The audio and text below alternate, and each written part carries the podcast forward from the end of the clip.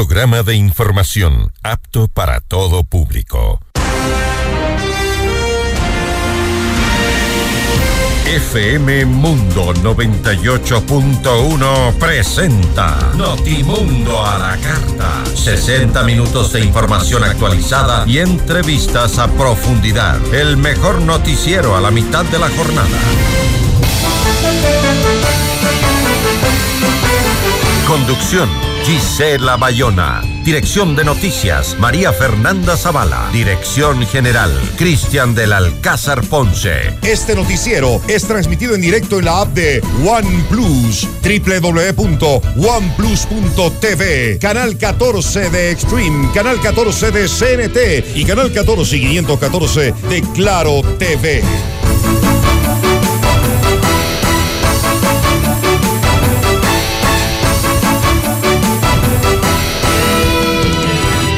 ¿Qué tal? Muy buenas tardes con todos. Gracias por acompañarnos en este inicio de semana con toda la información en Notimundo a la Carta.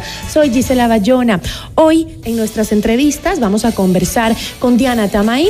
Ella es presidenta del Consejo Nacional Electoral. Hablaremos sobre el proceso electoral y el balance de los debates entre los candidatos. También estará con nosotros Sofía Sánchez, asambleísta e integrante del Frente Parlamentario Anticorrupción. Con ella vamos a conversar sobre las denuncias de narcopolítica en la las elecciones seccionales. ¿Hay ya evidencias? Bienvenidos. Titulares de Notimundo a la Carta.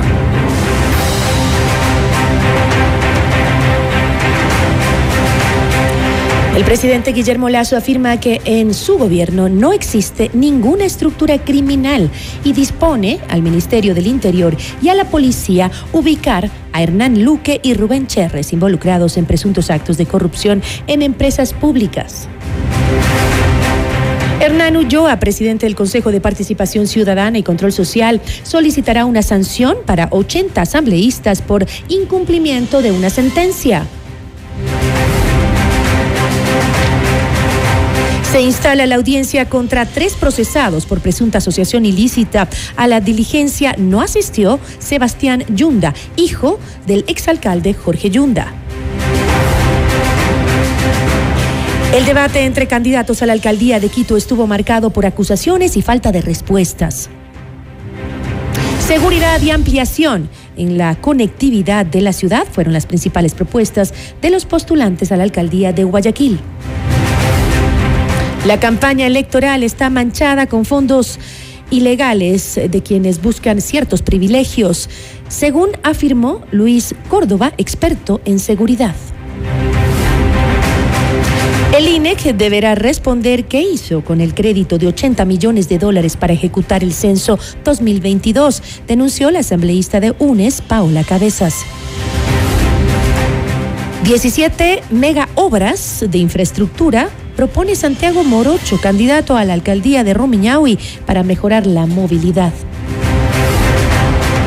En lo internacional, el gobierno de Perú declaró estado de emergencia por 30 días ante el incremento de protestas contra el gobierno de Dina Boluarte.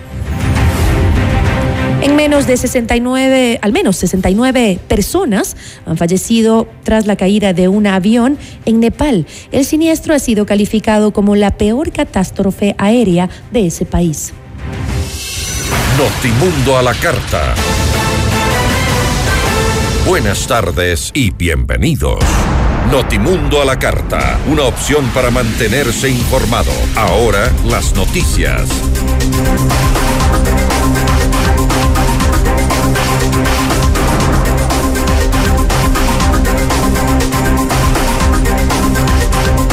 El presidente Guillermo Lazo informó que dispuso a los niveles del Ejecutivo entregar a la Fiscalía General del Estado toda la información requerida para demostrar que en su administración no existe corrupción en el marco de las investigaciones sobre supuestas irregularidades en nombramientos y contratos en empresas del sector eléctrico. Estoy completamente seguro de que la labor independiente de la Fiscalía terminará confirmando que no ha existido en mi gobierno ninguna estructura criminal como la que falsamente se ha denunciado, señala un documento publicado por el mandatario la noche del domingo 15 de enero. En otra carta dirigida a la Fiscalía General del Estado, a la fiscal Diana Salazar, el presidente Lazo dispuso que el ministro del Interior, Juan Zapata, y el comandante general de la Policía, Fausto Salinas, efectúen con urgencia todas las tareas que sean necesarias para ubicar a los exfuncionarios Hernán Luque y Rubén Cherres en territorio nacional e internacional. Ellos estarían involucrados en pedidos de dinero a cambio de nombramientos y o contratos en empresas del sector público. Adicionalmente, el primer mandatario alertó que en el caso de que hayan salido del país se active la cooperación internacional con Interpol, de manera que, de ser procesados por la Fiscalía, no puedan escapar de las manos de la Administración de Justicia. Mientras tanto, la fiscal general Diana Salazar mantuvo una reunión con David Rutley, ministro para las Américas y el Caribe del Reino Unido, y con el embajador británico en Ecuador, Chris Campbell para analizar posibilidades de trabajo coordinado para enfrentar la corrupción extrema y establecer estrategias para prevenir y combatir actos irregulares dentro de la institución. En otros temas, los 12 aspirantes a la alcaldía de Quito participaron en el debate del domingo 15 de enero, divididos en dos grupos. En el primero estuvo Pavel Muñoz, del correísmo, Jessica Jaramillo, por el movimiento Todos, Pablo Ponce, de Izquierda Democrática, Natasha Rojas, de la Unidad Popular, Luisa Maldonado por Avanza y Andrés Páez del Partido Sociedad Patriótica. El segundo grupo lo conformaron los candidatos Omar Ceballos de Centro Democrático, Jorge Yunda de Juntos por la Gente, Luz Elena Coloma de la Alianza Va por Ti, Patricio Alarcón por el Partido Social Cristiano, Pedro José Freile del Partido Socialista Ecuatoriano, Suma, y María José Carrión del Movimiento Amigo. El segundo bloque estuvo marcado por el cruce de palabras entre los entre dos postulantes. Jorge Yunda increpó a Coloma por burlarse de su apellido usando la frase yundido y aseguró que la ciudadanía le pide ayuda para salir de la situación que atraviesa la capital. Escuchamos. Yo te digo una cosa, no vamos a permitir que Quito se yunda el próximo 5 de febrero tenemos una gran oportunidad para sacar adelante a esta ciudad. Qué pena, señora Coloma, que usted se burle de mi apellido, de mi apellido Yunda. Para su información, Quito está hundido hace rato, parece que no ha revisado las encuestas. Y la gente en la calle me dice, ayúndanos de las señoras que están 20 años y no han hecho nada. Yo en nueve meses hice más que usted. Patricio Alarcón del Partido Social Cristiano planteó que con un ahorro de 328 millones de dólares que generaría su administración, invertiría en tecnología para implementar un solo centro de monitoreo que abarque a los sectores industriales y alarmas comunitarias. Por su parte, Lucelena Coloma mencionó que usará la tecnología para prevenir y controlar los espacios más inseguros. De su lado, Pedro Freile, de la Alianza Quito, eh, propuso un plan de seguridad que también aplica la tecnología, pero precisó que es indispensable la voluntad política y utilizar la inteligencia en lugar de la fuerza para combatir la delincuencia común y el crimen organizado. Asimismo, el debate de los 11 aspirantes a la alcaldía de Guayaquil permitió a los candidatos menos conocidos difundir sus planes de trabajo y en muchos casos mostrar su rostro a los electores. El debate se hizo en dos grupos y el sorteo colocó a Cintia Viteri, alcaldesa del Partido Social Cristiano, que busca la reelección, con los candidatos menos visibles de la contienda. Previamente, en la primera fase, se hicieron diversas acusaciones a Viteri por su gestión por parte de los candidatos Jimmy Jairala, Aquiles Álvarez, Pedro Pablo Duarte, quien eh, criticó fuertemente la gestión actual en materia de seguridad. Escuchemos algo de este debate. Guayaquileños estamos viviendo la peor época en la ciudad de Guayaquil, la época Viteri. Violencia, temor y riesgo. Llevamos cuatro años de una mala administración, cuatro años de inseguridad, cuatro años de prepotencia. Es hora de cambiar, es hora de cerrar un ciclo. Yo vengo trabajando desde hace dos años por tu seguridad, instalando cámaras de seguridad en diferentes barrios de la ciudad de Guayaquil y también en las escuelas para brindar la seguridad que nos merecemos. A mí no me tiembla la mano. Yo fui gobernador de la provincia de Guayas y cuando yo fui gobernador de la provincia de Guayas teníamos 10 veces menos muertes violentas de las cifras que tenemos al día de hoy. Cintia Viteri de su lado defendió lo hecho durante su administración. En el primer debate se escuchó amargura y también total desconocimiento. Dicen que es feo hablar con la boca llena, pero hablar con la cabeza vacía es mucho peor. Ustedes, guayaquileños, nunca detengan su destino por tirar piedras a los perros que ladren a su paso. Nosotros hemos vivido los peores cuatro años, los más difíciles de la historia, y eso nos hizo más fuertes. Cuando el gobierno abandonó a la ciudad en sus centros de salud en plena pandemia, creamos el mejor hospital y contratamos miles de médicos. Cuando abandonó a la policía al punto de que tenían que empujar sus patrulleros, los equipamos y los sostuvimos. Cuando abandonó a las escuelas, también las remodelamos. Ahora seguimos protegiendo a los más vulnerables. Gracias. Notimundo a la carta. Información oportuna al instante mientras realiza sus actividades al mediodía.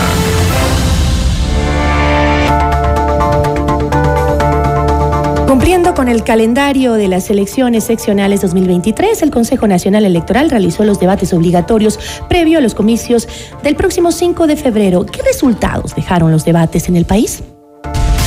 La entrevista a la carta, en diálogo directo con los protagonistas de los hechos. Nos acompaña Diana Atamaín, presidenta del Consejo Nacional Electoral. Presidenta, ¿cómo está? Muy buenas tardes. Gracias por acompañarnos.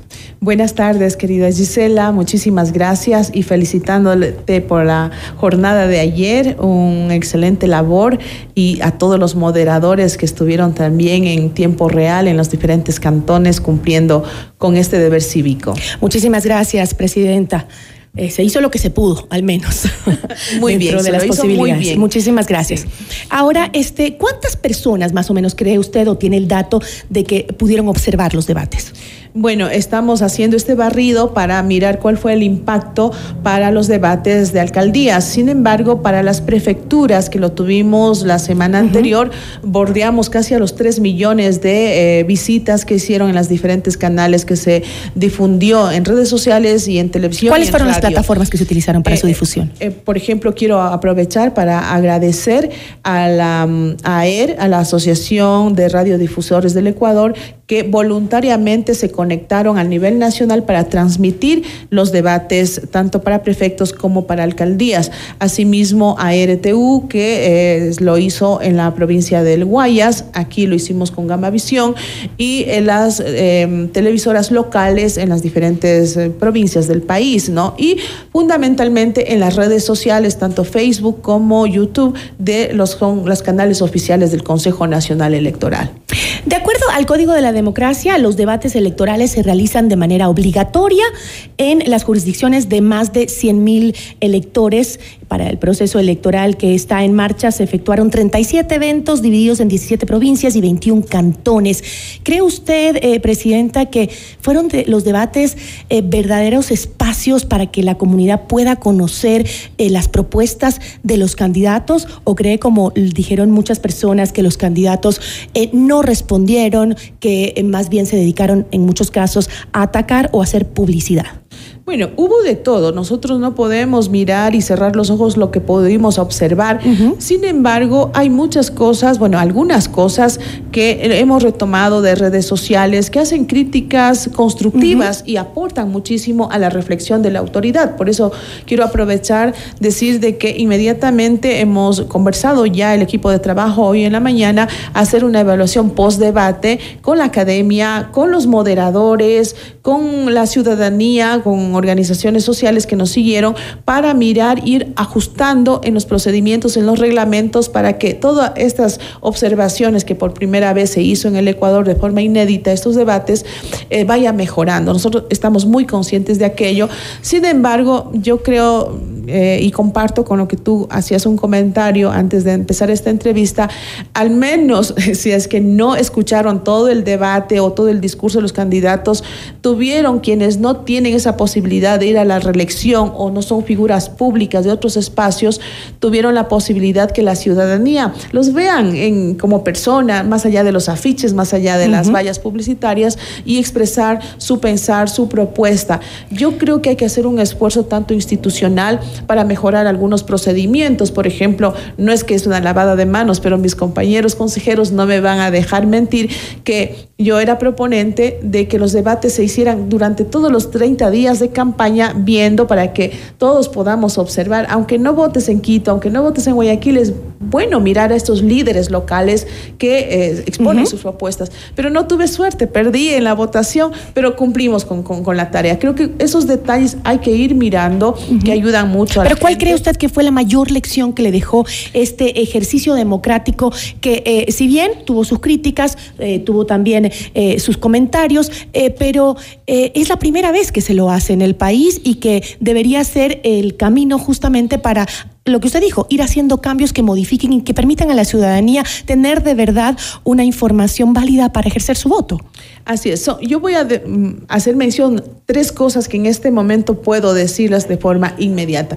La primera, se pudo evidenciar y hay que hacer una autocrítica, primero con la institución, que debemos mejorar los procedimientos. La gente le gusta réplica contra réplica, pero bueno, no nos dieron el número de candidatos, tiempos, pero si hubiéramos hecho en momentos separados, en diferentes días, capaz teníamos éxito en esa forma, en la metodología, ser más flexibles, que el moderador interactúe un poco más con los candidatos, por ejemplo, eso habría que revisarlo y tomar decisiones a futuro.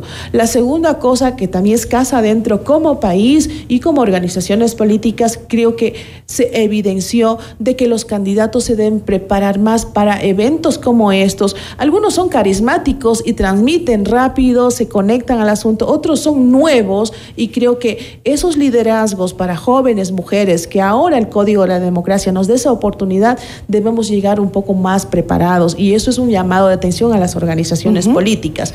Eh, eh, y, finalmente yo creo que también nos falta, falta muchísimo esa eh, promover un poco más de conexión de la ciudadanía hacia lo que son los temas políticos, porque hay mucha apatía, sobre todo en la juventud, de mirar estos debates, de aportar a estos debates, de expresar sus demandas y ser parte de la solución también. Yo creo que son tres elementos que yo quiero destacar en este momento como lecciones aprendidas y que toca mucho por hacer. Un poco también se decía de que se desvirtuó el concepto de un debate, porque era este simplemente la pregunta responde y en la réplica igual y este, eh, pero entiendo que también el tema del tiempo no lo daba para hacer una...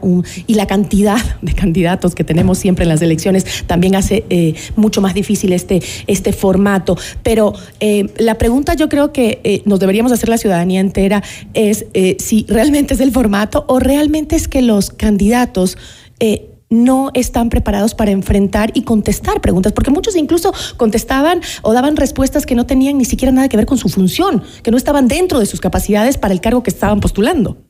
Sí, son varias cosas que se debe analizar y sí, la verdad es que a, los que tenemos algún tiempo eh, de estar en la política o enfrentar a medios, mire, es muy difícil estar preparado, aunque tengas la idea, aunque sepas qué es lo que vas a hacer, todos no tienen esa habilidad. Entonces son varias cosas que hay que ir potenciando porque yo creo que sí estamos en la capacidad de hacerlo, pero toma tiempo. Como primer ejercicio, yo estoy muy contenta con los resultados y algo que, que no quiero dejar pasar. Los moderadores, fueron seleccionados de todo el territorio nacional y efectivamente tenemos excelentes profesionales que se desenvolvieron muy bien en llevar adelante estos debates y, lo que también fue conformado de forma equitativa, eh, de, con paridad, hombres y mujeres, no es lo típico, siempre es el único posible eh, moderador, el más estrella, no, todos destacaron y se ve un excelente profesionalismo, un excelente periodismo mismo capacidades y habilidades de todos quienes nos apoyaron en este proceso. Eso hay que destacar porque fueron moderadores de, la, de las provincias y, estamos muy contentos por esa labor también. Qué bueno que, que, eso haya tenido por lo menos una buena acogida, ¿no? Es importante, pero hay un punto que, preocupó mucho también y que es que eh, si se controló o no estos espacios, en estos espacios, eh, el tema de la violencia política, ¿no? Hubo mucho ataque y eso creo que eh, también fue una de las causas para que la ciudadanía no tenga la oportunidad de conocerle a, o por lo menos alguna de las propuestas en los ejes temáticos que se plantearon. Así es, eh, no fuimos, em, pudimos, pudimos nosotros apreciar que en en muchos espacios de, debate hubo esta forma de eh, ataque, sobre todo a las candidatas mujeres, ¿no? Y también entre hombres hubo también esto. De lado y lado. Yo, de lado y lado hubo esto y creo que hay que ir superando y que bueno, que se evidencien y que ver cómo está nuestra clase política, cómo nos encontramos con estos candidatos y estas son lecciones aprendidas para que a futuro la ciudadanía también eh, pueda eh, expresarse, o sea, si ahora en un debate tiene esa posición con tal o cual candidato, imagínense cuando una vez que ya ejerzan el poder o el que le da el pueblo cuando esté en el cargo. Son muchos elementos que la ciudadanía debe ver, pero ojo, Insisto yo siempre en esto. Ahora tenemos que el 35% del electorado son jóvenes de entre 16 a 29 años de edad. Ellos están aprendiendo, están juzgando, están tomando decisiones mirando lo que se muestra, en este caso en espacios de debates como es. Entonces, es importante tener presente aquello porque si queremos cambiar la forma de hacer política, tenemos que preparar, formar y dar ese ejemplo a quienes están siguiendo los pasos de, de, Si los candidatos eh, no son capaces de, debatir sin violencia, sin ataques, y si no son capaces de responder a las eh, consultas que se les hacen respecto a las necesidades básicas que tiene eh, cada uno de nuestros cantones, de nuestras provincias, entonces, ¿no habría la posibilidad de generar eh, unos espacios un poco más controlados? Es decir, si es que no contestan a la pregunta, a la primera darles una segunda oportunidad y si no, pues que se vayan del debate porque están entorpeciendo que la ciudadanía conozca realmente lo que necesita conocer, si son capaces de solucionar o mejorar su nivel de vida. Todos esos detalles yo creo que tienen que ser ampliamente discutidos y consensuados. Como autoridad electoral no soy partícipe de tomar decisiones unilaterales. Cuando hay una discusión y un autoanálisis, reflexión interna de las organizaciones políticas, de la sociedad civil, de la autoridad electoral. Inclusive, ojalá candidatos nos puedan mandar observaciones o de algunos planteamientos, serán muy válidos y queremos apoyarnos mucho en la academia para que todos esos procedimientos vayan mejorando y eh, ojalá Ecuador sea un referente en organizar estos espacios que mucho bien le hacen a la democracia. Bueno, estamos, estamos empezando y el camino es largo, todavía tenemos tiempo para ir mejorando. Yo creo que es un, un buen comienzo, sobre todo en un ejercicio eh, democrático necesario. Eh, hablemos de otro tema que, que, también preocupa mucho a la ciudadanía y es el tema este de lo que podrían estar involucrados eh, dineros del narcotráfico en la campaña electoral para las elecciones seccionales. Se ha, habido una polémica, eh, desde la Asamblea se le pide al Consejo Nacional que haga una investigación, el Consejo Nacional Electoral dice no está dentro de mis capacidades, no puedo hacerlo, lo ha dicho usted eh, porque tiene sus límites legales el Consejo Nacional Electoral em, y que usted ha mencionado, leía que este, la fiscalización se la puede hacer después de que terminen las elecciones, pero eh, la ciudadanía se pregunta qué efecto tiene fiscalizar las campañas electorales cuando los supuestos narcopolíticos ya estén en el poder. Precisamente esa pregunta se debe haber hecho antes de las primarias, antes de la calificación de candidaturas, si hablamos de corresponsabilidad entre las diferentes entidades del Estado. ¿Por qué las denuncias no se hicieron cuando declaramos periodo electoral?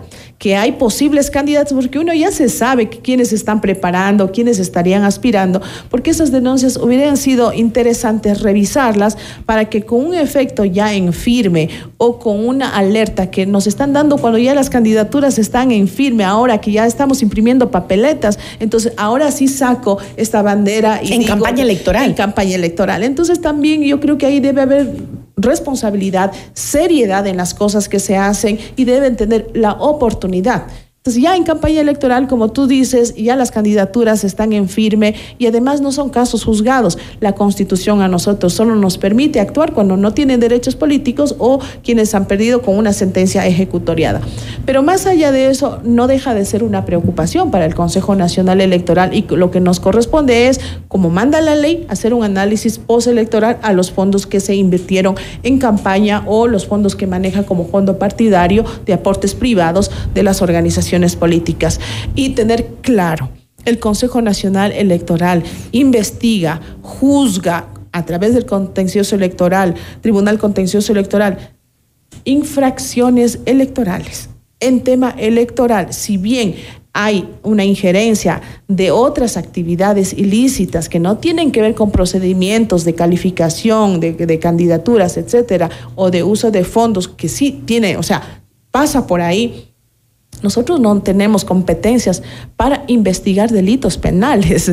Es imposible, eso ni la constitución sería algo absurdo. Sin embargo, nosotros sí podemos levantar algunas alertas o sospechas que esos fondos que se presentaron como justificación o... Son de dudosa procedencia. Exacto. Lo que nosotros hacemos, y ya lo hemos hecho, es remitir estas alertas ya sea al SRI, ya sea a la Contraloría, para que verifiquen y lleguen con su investigación o a la fiscalía en el caso de, levantarse esas alertas. Eso sí lo hacemos y eso sí lo vamos a hacer. ¿O es necesario, como en algún momento se mencionó, eh, una reforma constitucional y del Código de la Democracia para darle mayor capacidad al Consejo Nacional Electoral para ese tipo de acciones? Yo creo que se podría pensar en aquello, pero hay que tener cuidado porque asimismo, como en época electoral, en las decisiones electorales, la única autoridad competente y de última instancia es el Tribunal Contencioso Electoral y a esas decisiones no puede interferir ni directa ni indirectamente ningún juez de, de juez ordinario de otro espacio y tratar, por ejemplo, aprovecho esta, este espacio se ha dado casos que jueces ordinarios, a, través de una acción de protección que, que, plantea algún candidato que no fue calificado, ordene al CNE calificar esa candidatura. Imposible. Es una falta muy grave que el Tribunal Contencioso Electoral ya ha demostrado que jueces que interfieren en un proceso electoral son destituidos o son sancionados con multas económicas. Entonces, no se pueden sobreponer ni los unos ni los otros dentro de las competencias. Habría que mirar con muchísimo cuidado porque entonces podríamos pasar a eso de interferencia entre unos y otros y poner en riesgo la democracia y la autoridad eh, única que tiene en temas electorales al, Consejo Nacional Electoral. Y lo otro, que son delitos, claramente la ley y la constitución determina. Yo creo que podemos avanzar un poco más, que nos den más herramientas para un mejor control, sí, pero a juzgar, a descalificar candidaturas porque alguien lo dijo, lo denunció y sin haber seguido el debido proceso, creo que hay que debatirlo y tener muy presente aquello. Pero sí se podría impulsar desde el Consejo Nacional Electoral y del Tribunal Contencioso Electoral, pues la posibilidad de generar eh, una, impulsar una reforma para este, que se les dé más amplitud en las capacidades que tienen, o por lo menos que esa, esas, esas denuncias que se hacen se hagan previamente y no después de que el candidato ya esté electo. La oportunidad, como lo dije. Claro, eh, precisamente ahora está en la Asamblea Nacional una propuesta de reforma planteada seguramente por algunas asambleístas y también por la ciudadanía. Nosotros, el 6 de febrero, levantaremos ya un proceso de diálogo, de discusión con la academia, con las organizaciones políticas con la sociedad civil analizar los impactos de las últimas reformas que entraron en vigencia el 20, en el 2020 pasado y de esa manera hacer aportes porque en la última reforma se quedaron algunos temas en el tintero y no se pudo avanzar eh, como hubiésemos querido. Por eso, una vez cerremos nosotros eh, el proceso electoral, también vamos a trabajar en este tema de empezar ya a tratar estos y otros temas que deben ser considerados en una nueva reforma del Código de la Democracia. Pero em, lo, triste es que en este momento se están dando esas denuncias, desde el mismo gobierno se están dando esas denuncias de que existen pues narcopolíticos que estarían participando en las elecciones y usando esos dineros de las campañas. Entonces, mientras vemos estas, estas campañas en medio de estas acusaciones, pues los ecuatorianos dicen, ¿y qué hacemos? Nos quedamos de brazos cruzados porque no pasa absolutamente nada. Claro, y, hablando de todo lo que hemos visto en los diferentes medios de comunicación y en redes sociales de candidatos que estarían, inclusive quienes denuncian, hablan en esto, que estarían vinculados y que se tiene pruebas, ninguna ha llegado una como denuncia al Consejo Nacional Electoral es lo que corresponde. Todas han ido a la entidad competente que es la Fiscalía. Entonces, ¿cómo pueden reclamar que nosotros eh, arbitrariamente por estos comunicados, por estas denuncias que apenas empiezan para su investigación en la autoridad competente podamos tomar decisiones? Entonces, también hay que tener seriedad en las cosas que se plantean, en la oportunidad de hacerlos para que eh, no vaya simplemente con un protagonismo político, sino que tenga resultados efectivos. Como la la acusación que, le hace la asambleísta Sofía Sánchez, que dice que es culpa del Consejo Nacional Electoral por no controlar las campañas anticipadas y, las entregas de dádivas prohibidas por la ley y de costos exagerados para personas naturales. Así dijo Sofía Sánchez. Sí, bueno, debe ser porque nunca nos ha pedido información sobre aquello y si lo ha pedido, tal vez la respuesta, no sé si no le llegó, pero lo que yo sé, no ha habido pedidos. Por ejemplo, nosotros hasta desde el 20 de agosto hasta el 2 de enero del 2023, lo que se puede considerar como campaña, por ejemplo, tenemos en nuestros registros alrededor de 1.400.000 y un poco más de artículos promocionales que no, estuvo, estuvieron, que estuvieron, que se pudo registrar como elementos antes de la campaña. Entonces, eso nosotros tenemos que levantar una información, contrastar, porque algunos salen a hacer pre-campaña, pero terminan no siendo candidatos. Entonces eso ya queda desechado. Todo eso se ha registrado. Entonces los que sí definitivamente quedaron calificados como candidatos y ahora ya están en campaña, todo eso se registra y se pasa al Tribunal Contencioso Electoral para que siga su debido proceso. Entonces no es que el Consejo Nacional Electoral no lo hace. Tenemos los informes en todas las provincias y como les dije, más de un millón cuatrocientos mil productos promocionales o artículos promocionales que registrado el Consejo Nacional Electoral. Y en algunos casos se ha dado la posibilidad de bajar vallas o gigantografías porque estas, estos espacios son de empresas que sin autorización lo estaban ya publicitando. Es donde nosotros sí podemos actuar. Entonces, hemos hecho nuestra actividad y hemos cumplido con nuestra responsabilidad. Un poco se llama la atención también el momento político en el que salen a la luz este tipo de cosas, ¿no? Eh, desde hace ya algunos, algún tiempo ya sabemos quiénes son los candidatos que ellos mismos se han postulado eh, independientemente y pudimos saber en hecho alguna denuncia en algún momento y no lo escuchamos antes sobre estos temas, ¿no? Hoy que ya estamos en plena campaña electoral es cuando salen todas estas acusaciones. Lo raro es que no se hayan hecho antes. Le agradezco mucho, Presidenta. Gracias a ustedes. Muy buenas tardes, siempre a las órdenes. Agradecemos a Diana Tamain, Presidenta del Consejo Nacional Electoral. Regresamos en instantes con Gisela Bayona en Notimundo a la Carta. Decisión Ecuador 2023. Con Jorge Ortiz. Este viernes a las 8 horas. Solo por FM Mundo 98.1. Inicio del espacio publicitario. Con el auspicio de Banco Guayaquil. Primero todo. FM Mundo presenta Minuto Forbes. Con Cristian del Alcázar Ponce. Bienvenidos. Los ciberdelincuentes comenzaron a utilizar ChatGPT, el chatbot artificialmente inteligente de OpenAI, para crear rápidamente herramientas de piratería, advirtieron investigadores de ciberseguridad. Los estafadores también están probando la capacidad del ChatGPT para construir otros chatbots diseñados para hacerse pasar por mujeres jóvenes y atrapar objetivos, dijo a Forbes un experto que monitorea foros criminales. Encuentre Forbes Ecuador en Supermaxi. FM Mundo presentó Minuto Force con Cristian del Alcázar Ponce. Patrocinado por. Mi nombre es Silvia Jimena Mesa Ibarra. El Banco del Barrio tiene muchos servicios. Entre los que más podemos destacar es el de los giros locales e internacionales. Un banco del barrio no solo es un negocio, es también el lugar donde puedes cobrar y enviar giros nacionales y del exterior realizar recargas de celular, televisión pagada e internet o el pago de tus servicios básicos en pocos minutos y cerca de casa. Banco del Barrio, en el corazón de tu barrio. En tu mundo, esta es la hora.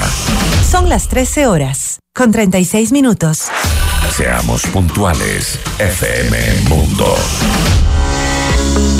100% de suites vendidas. Aprovecha las últimas unidades e invierte en los fabulosos departamentos y oficinas disponibles en Ayan Beyond the Stars, Baile Park. No pierdas la gran oportunidad de ser parte del mejor proyecto inmobiliario de Quito, en donde disfrutarás de una vida llena de servicios y confort. Departamentos listos para entrega a mediados de 2023. Visítanos hoy en República del Salvador y Moscú. Comunícate al 098 85 6364 o ingresa en iambeyondthestars.com. Vive tus sueños a otro nivel.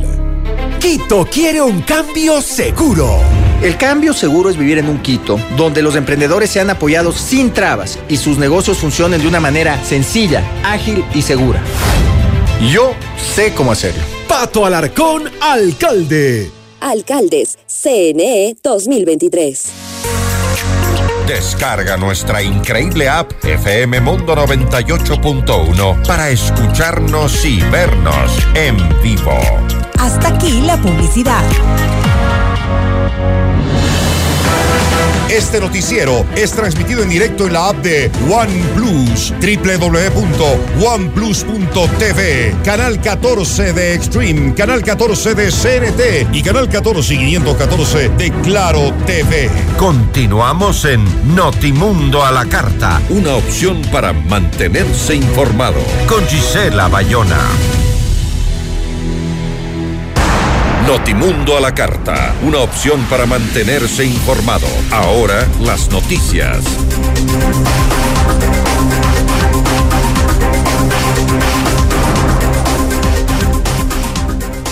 No solo los fondos del narcotráfico estarían eh, permeando en las campañas electorales, sino también recursos lícitos de interesados en ganar favores o privilegios por parte de las autoridades. En Notimundo al Día, Luis Córdoba, experto en seguridad, alertó que en Ecuador no existe un control riguroso para garantizar la legalidad de los fondos que se invierten de cara a las elecciones seccionales es evidente que no hay un control, que supervise el financiamiento eh, de manera eh, completa. ¿Y por qué razón? Porque el Código de la Democracia, por ejemplo, establece eh, filtros para el control del gasto electoral solo en medios convencionales. Pero, pero todos sabemos que hoy por hoy los principales mecanismos de difusión y propaganda política no son los medios convencionales, sino las redes sociales. Y nadie controla cuánto invierten en TikTok, en Instagram, en Facebook, en Twitter para difundir y promocionarse. Y ese es un mecanismo, ese es un boquete abierto, sin ningún control del Estado, en donde perfectamente un grupo inmobiliario o una agroindustria que está interesada en la tala ilegal de bosques para poder después hacer monocultivo de palma africana, o que está interesada en la tala ilegal de manglar en, en el Guayas para después hacer camaroneras, cualquier grupo fácilmente podría ir y financiar una campaña solo en redes sociales.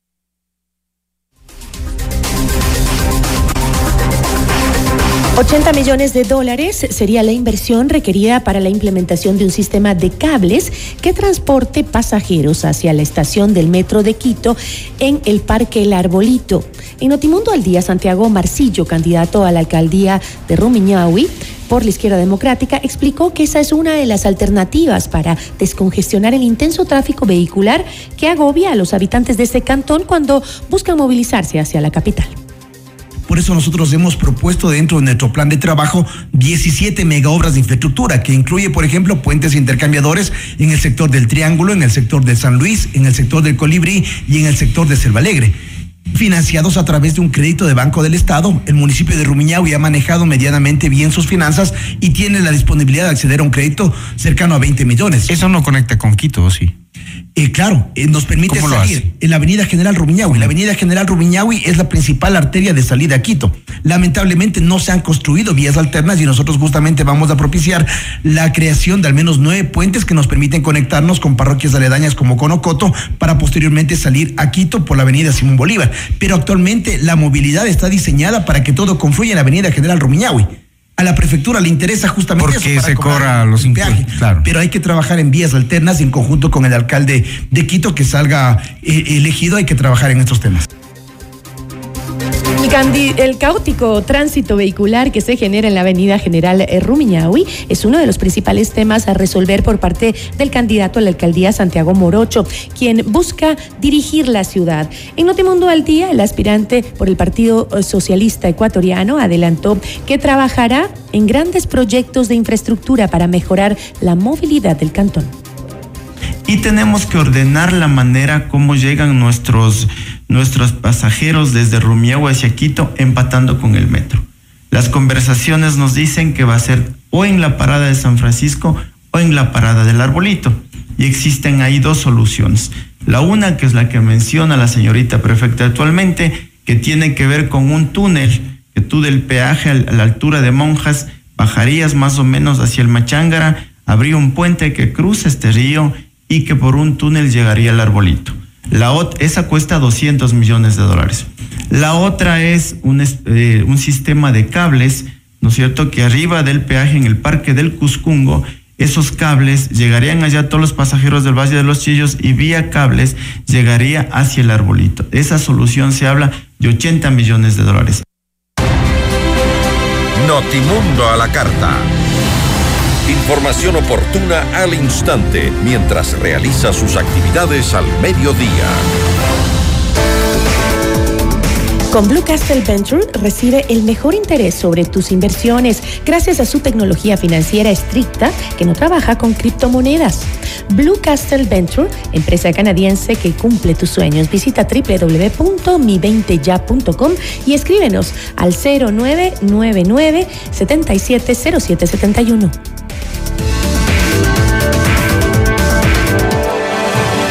Regresamos en instantes con Gisela Bayona en Notimundo a la Carta. Decisión Ecuador 2023. Con Jorge Ortiz. Este viernes a las 8 horas. Solo por FM Mundo 98.1. Inicio del espacio publicitario. Y ahora, el mundo del deporte con Eduardo Andino. Hola, ¿qué tal amigos y amigas? A continuación las últimas noticias en el mundo del deporte. Barcelona continúa con los trabajos de pretemporada. El elenco canario arribó hoy a Estados Unidos para jugar tres partidos amistosos. El conjunto canario rivalizará este miércoles desde las 19.15 ante Atlas. El 21 de enero a la misma hora jugará ante el Herediano, mientras que el 25 de enero, también a las 19.15, los toreros rivalizarán ante el Dallas Football Club. Hay que destacar que la noche amarilla está prevista para el próximo 28 de enero. Hasta aquí el mundo del deporte con Eduardo Andino. En el 2023 llega a Ecuador Ara Malikian, el genio del violín. Un espectáculo extraordinario del más alto nivel. The Ara Malikian World Tour. Su virtuosismo te hará vivir la música de un modo emocionante, diferente entre lo clásico del violín y la irreverencia del rock. Una experiencia única. Quito, 18 de mayo, Teatro Nacional Casa de la Cultura. Preventa ya disponible en ticketshow.com.es, Río Centro, Mole El Jardín y Paseo San Francisco. 10 meses sin intereses con tarjetas Produbanco. Ara Malikian te lo trae Top Shows. Ven y vive la experiencia Pícaro, ahora en Quito, un lugar que te va a encantar. Deliciosa comida, sabores incomparables, momentos únicos, un ambiente alegre y divertido para que disfrutes intensamente en pareja, entre amigos o con toda la familia. En Pícaro, a la hora de almuerzo los niños comen gratis. Miércoles, jueves, viernes y sábado, la mejor música en vivo. Nos encontramos en Cristóbal Gangotena e Isabela Católica La Floresta. Reservas al 099-074-0000 y pícaro.es. Pícaro Resto Grill, las cosas ricas de la vida. Quito quiere un cambio seguro. El cambio seguro es vivir en un Quito, donde los emprendedores sean apoyados sin trabas y sus negocios funcionen de una manera sencilla, ágil y segura. Yo sé cómo hacerlo. Pato Alarcón, alcalde. Alcaldes, CNE 2023. Todos los programas mírelos en nuestro canal de YouTube, FM Mundo Live. Fin del espacio publicitario. Vas estresado y apurado por la vida? Nosotras te acompañamos todos los días y te invitamos a tomar un café. Somos Nicole, Carla y Marisol. Con buena música, información de actualidad, entretenimiento y bienestar. ¿Qué más puedes pedir desde las 14 horas de lunes a viernes por 98.1 FM Mundo? Ahora el mundo está más de cabeza que mucho tiempo a tu lado, pero nunca es suficiente. Por eso seguimos aquí, rompiendo estereotipos, siendo auténticos. Somos El Mundo de Cabeza con Carol Novoa. A las 16 horas en FM Mundo. Notimundo a la carta, una opción para mantenerse informado. Ahora las noticias.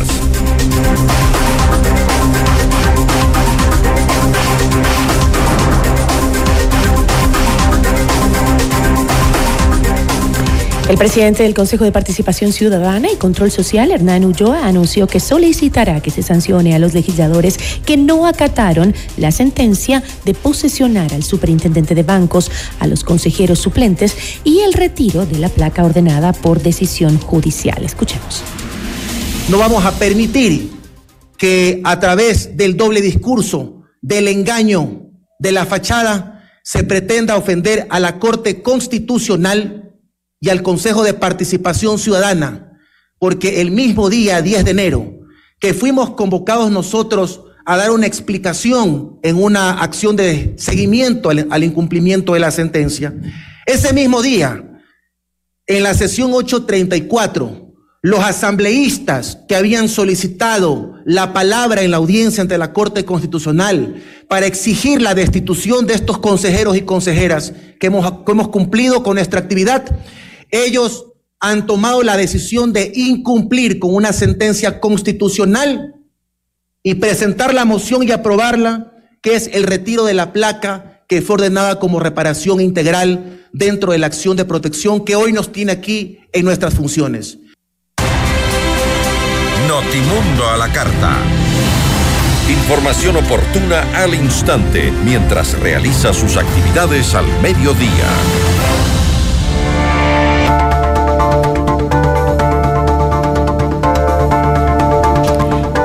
Pasado 10 días desde que el Frente Parlamentario Anticorrupción de la Asamblea Nacional entregó una denuncia donde constan los nombres de los candidatos para las distintas dignidades de elección popular que estarían vinculados con el narcotráfico y la minería ilegal.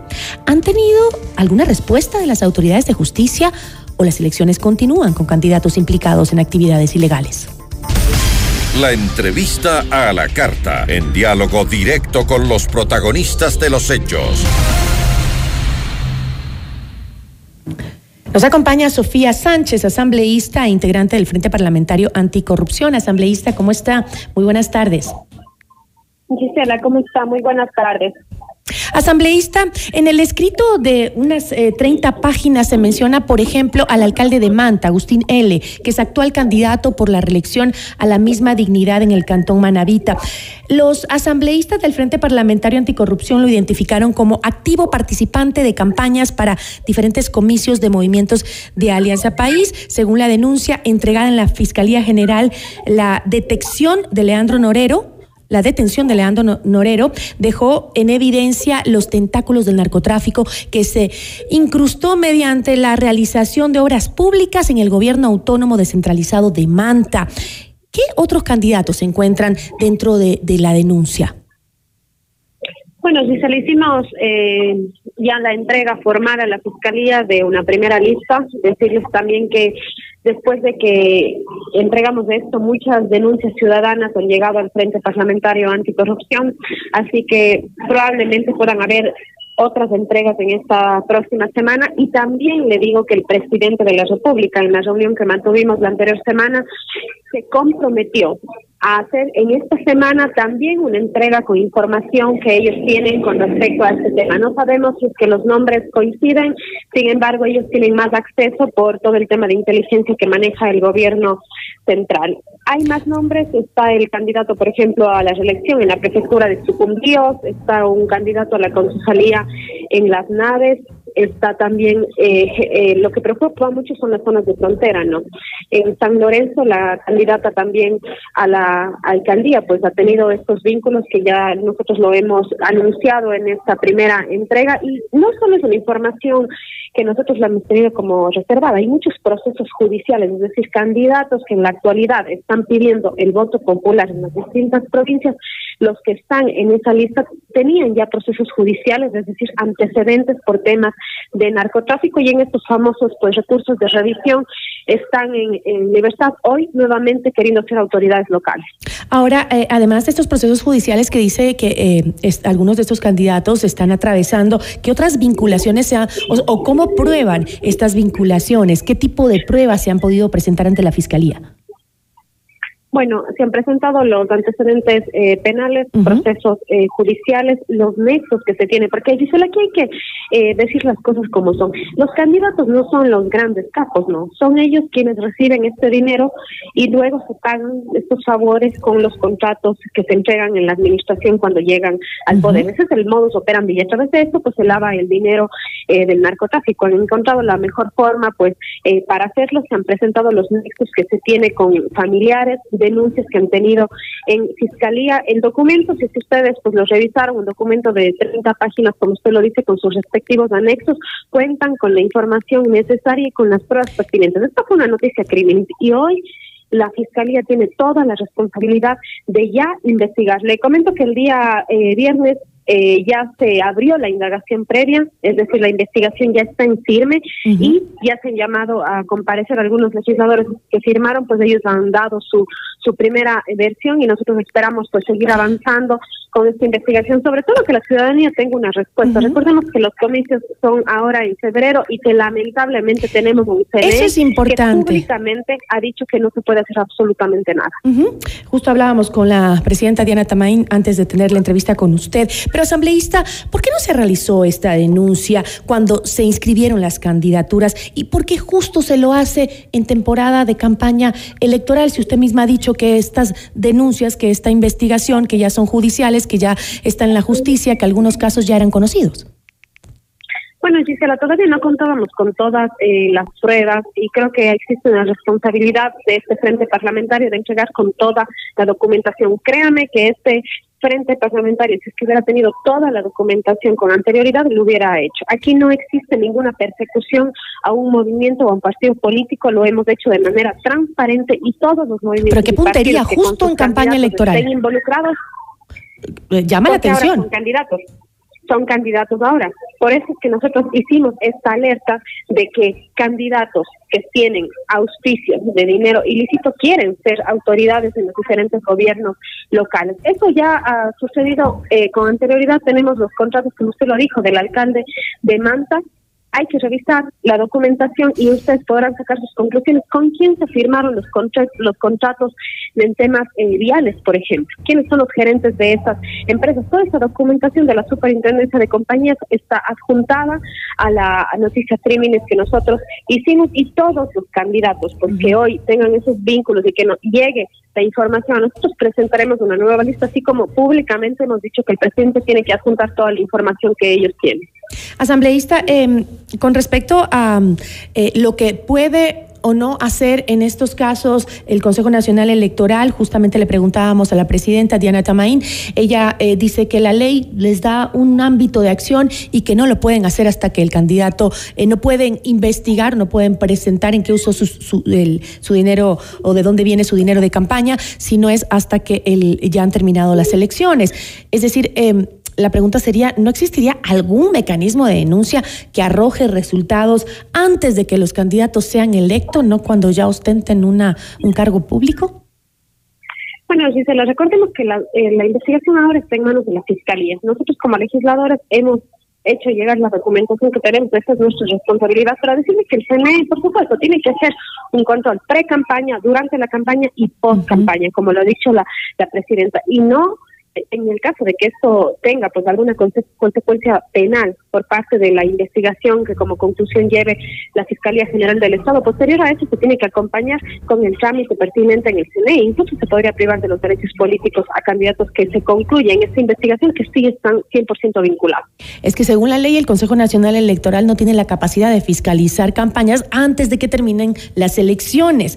Eh, por eso no habría sido mejor eh, proponer, como, como se ha planteado incluso, la posibilidad de hacer una, una reforma a la Constitución, una reforma al Código de la Democracia para darle mayor capacidad de acción al Consejo Nacional Electoral. Sin embargo, pese a eso que se podría hacer y se pudo haber hecho antes de que ya estemos en el problema, pero la eh, presidenta dice que igual temas penales para eso está la justicia, no el Consejo Nacional Electoral. Sí pueden alertar justamente de que podrían haber dineros que vengan, que provengan de eh, fondos ilícitos, pero eh, ya la investigación en sí le compete a la justicia. ¿Y este, por qué no se planteó una reforma antes? Bueno, eh, Gisela, nosotros creemos firmemente que el CNE no puede poner excusas con respecto a este tema. No han hecho absolutamente nada. Si es que el Frente Parlamentario no ha anunciado este tema, todos se quedaron en un silencio total. Recordemos que estos consejeros del CNE no están en funciones hace un año, hace seis meses. Ellos llevan más de seis años en funciones como autoridades. Si ellos veían que existía un vacío legal, ellos también podían haber presentado eh, una propuesta para reformar. Nosotros como prensa estamos ya viendo estos caminos que, como usted dice, pueden ser obstáculos para esta eh, para este trabajo de los eh, consejeros del CNE y estamos planteando eh, en estos días una reforma que pueda superar estos vacíos que ellos manifiestan. Sin embargo, ellos han dicho que no solo es un vacío legal, que no cuentan con el personal, que no tienen el presupuesto, una serie de, excusas. Y yo aquí tengo que decir firmemente que si hoy el narcotráfico ha tomado poder en el país, es porque ya hay autoridades eh, que estaban vinculadas en su momento. Es decir, antecedentes probablemente ya hay desde elecciones anteriores. Y el CNE, pues, ha quedado en un silencio eh, total. Nosotros hemos alertado a la Fiscalía sobre este tema y, pues, el momento de que tengamos mayor información, entregaremos esto. No ha sido fácil, dice, lo tengo que aquí decirlo, que pocos asambleístas hemos dado la cara a este tema tan eh, yo diría conflictivo, tan delicado, tan sensible y esperamos pues que eh, no ser eh, amenazados, no, porque mucha gente cuando llega a los territorios se mete en esto, esto es peligroso, pero alguien tiene que decirlo. No podemos quedarnos callados y hacer como si en nuestro país no está pasando nada. Tenemos esa responsabilidad y no vamos a estar tranquilos siendo legisladores y no haciendo nada con respecto a estos temas. Sí, cada institución tiene que hacer lo propio, porque como usted dice, el narcotráfico está premiando todas las instituciones, todos los sectores, y esto hay que hacerlo eh, en, de la mano de todas las instituciones desde el Consejo Nacional Electoral, pero también la Asamblea como órgano legislador del Estado, este, debió haber impulsado antes, como usted lo dice, cuando ya, ya deben haber autoridades que están vinculadas, que están ejerciendo y están vinculadas con, con el narcotráfico, seguramente que sí, eh, y esas, esas reformas eran necesarias antes, desde mucho antes, ¿no? Eh, ojalá y entonces eh, podamos ponernos al día en estos temas y podamos eh, evitar que siga penetrando el narcotráfico en nuestras instituciones. Yo le agradezco mucho a, asambleísta. Gracias a usted, Esteban. Un gusto poder comenzar. Igualmente agradecemos a Sofía Sánchez, asambleísta e integrante del Frente Parlamentario Anticorrupción. Notimundo a la carta, una opción para mantenerse informado. Ahora las noticias.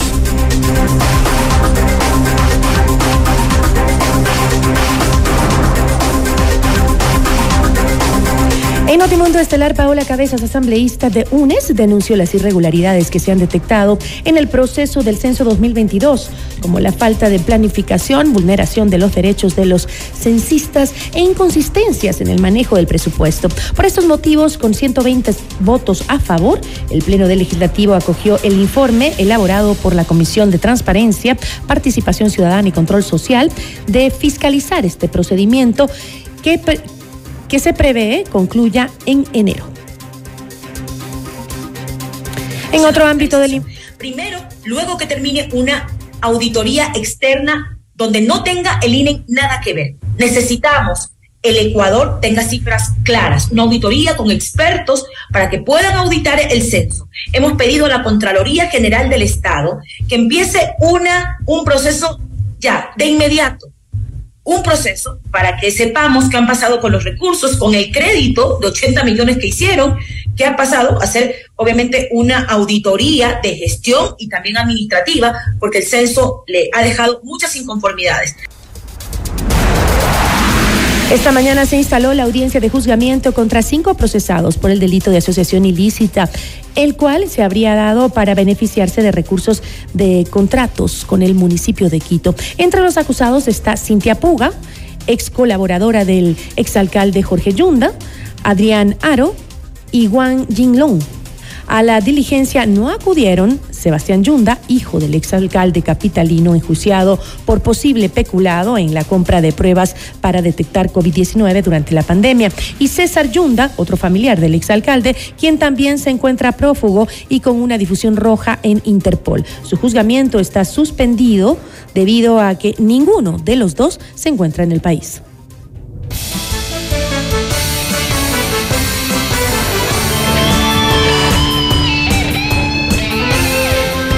El gobierno de Perú declaró el estado de emergencia por 30 días en los departamentos de Cusco, Lima y Puno.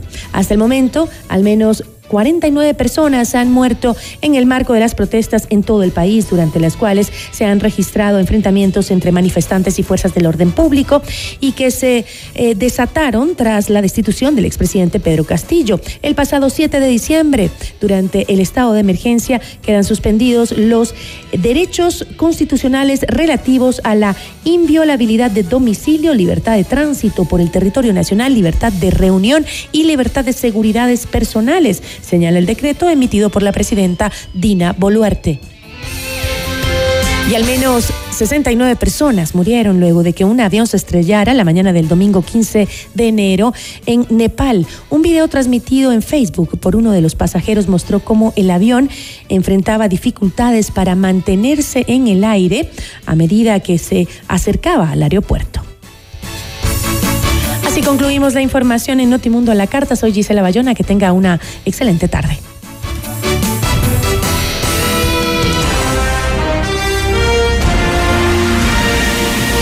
Gracias por su sintonía esta tarde. FM Mundo 98.1 presentó Notimundo a la Carta. 60 minutos de noticias actualizadas y entrevistas. El mejor noticiero a la mitad de la jornada. Conducción Gisela Bayona. Ingeniería de sonido Mauro Olivo. Producción FM Mundo Live Javier Merino. Dirección de arte Laili Quinteros. Coordinación y redacción Fernanda Utreras. Redacción y redes sociales José Martín Muñoz. Dirección de noticias María Fernanda Zavala. Dirección general Cristian del Alcázar Ponce.